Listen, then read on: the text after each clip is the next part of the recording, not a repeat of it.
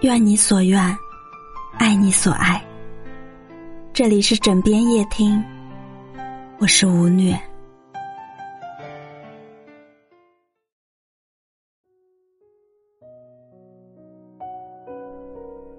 要不要挽回男朋友？这是长期困扰女生们的问题。关于这个问题，我的观点一直都是不要挽回，因为不值得。分手这两个字，从女生嘴里说出来是赌气，看你重不重视我；但从男人口中说出来，就是一种决定。放弃这段关系的决定，并且基本没有任何挽回的余地，因为这是他经过深思熟虑的决定。费尽心思挽回一个对你已经没有爱的男人，根本不值得。网上总有很多教你挽回前任的方法和课程。无非就是分手初期先冷却一阵子，然后短时间内迅速改善自己的外貌和衣品，并且在朋友圈发一些美美的照片，给他传递一个你完全不在意分手的信息。失去如此大方美丽的你，他才是应该伤心后悔的那个人。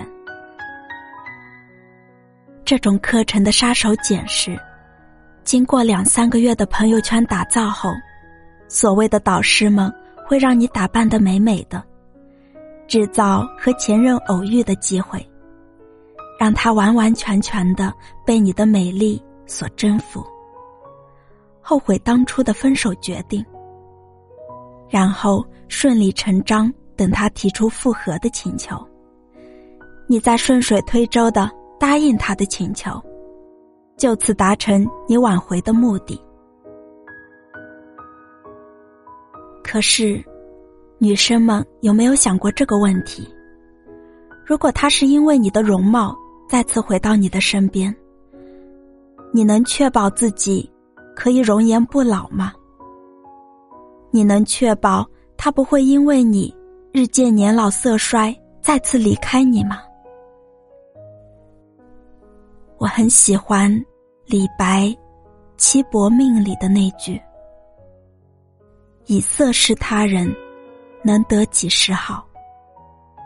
意思是说，如果一个女子妄图凭借自己的美貌来取悦一个男人的话，那到你两鬓斑白的时候，你还能通过美貌拴住这个男人的心吗？总有一天，皱纹。会爬上你的眼角，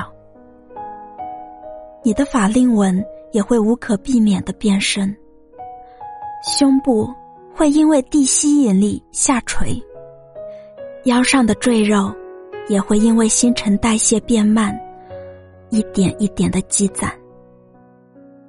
你的美貌已经随着年月不复存在，他还是会因此再一次离开你。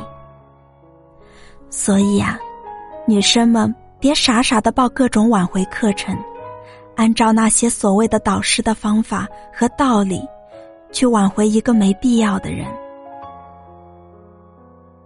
大学同学晴子和男朋友大川谈了四年恋爱，在毕业前夕和大川说了分手，原因是大川只知道整天玩游戏，从来不为将来做打算。别人都在拼命做毕业设计的时候，大川在打游戏；别人在拼命找实习的时候，大川还在打游戏；别人凭着优秀的成绩转正的时候，大川依旧在打游戏。最后，大家都高高兴兴的领着毕业证踏出了校园，只有大川。还在为毕业答辩没过而苦恼，晴子实在受不了大川这么没上进心，于是狠心提出了分手。大川很不甘心，苦苦挽留，并且保证一定好好努力通过答辩。晴子也相信大川的决心，心一软，答应了大川的挽留。后来的结果是，大川通过了答辩，顺利毕业，还找到了一份稳定的工作。因为工作安逸，大川又恢复了以前打游戏的习惯，每天一下班就抱着电脑玩游戏。工作三年后，大川领的还是三千块的基本工资。晴子问他将来的打算。他说：“先走一步看一步呗，等我赚到钱，咱们就结婚。”那你什么时候才挣到钱呢？晴子大吼。后来，晴子还是离开了大川，并且彻底死了心。大川到处说晴子是因为钱才跟他分的手，说晴子是一个虚荣的女人。面对这些诋毁，晴子也懒得争辩。他离开的原因，大川心知肚明。如果不是他无尽的散漫和不上进，晴子也不至于离开他。电影《恋爱的温度》里说，分手的情侣重新复合的概率是百分之八十二。但是复合后能走到最后的，只有百分之三，剩下的百分之九十七会再次分手。再次分手的理由往往和第一次一模一样。所以，当我们决定去挽留前任的时候，请好好想一想：你们能成为这百分之三吗？如果不能，那么，挽回的意义又在哪里呢？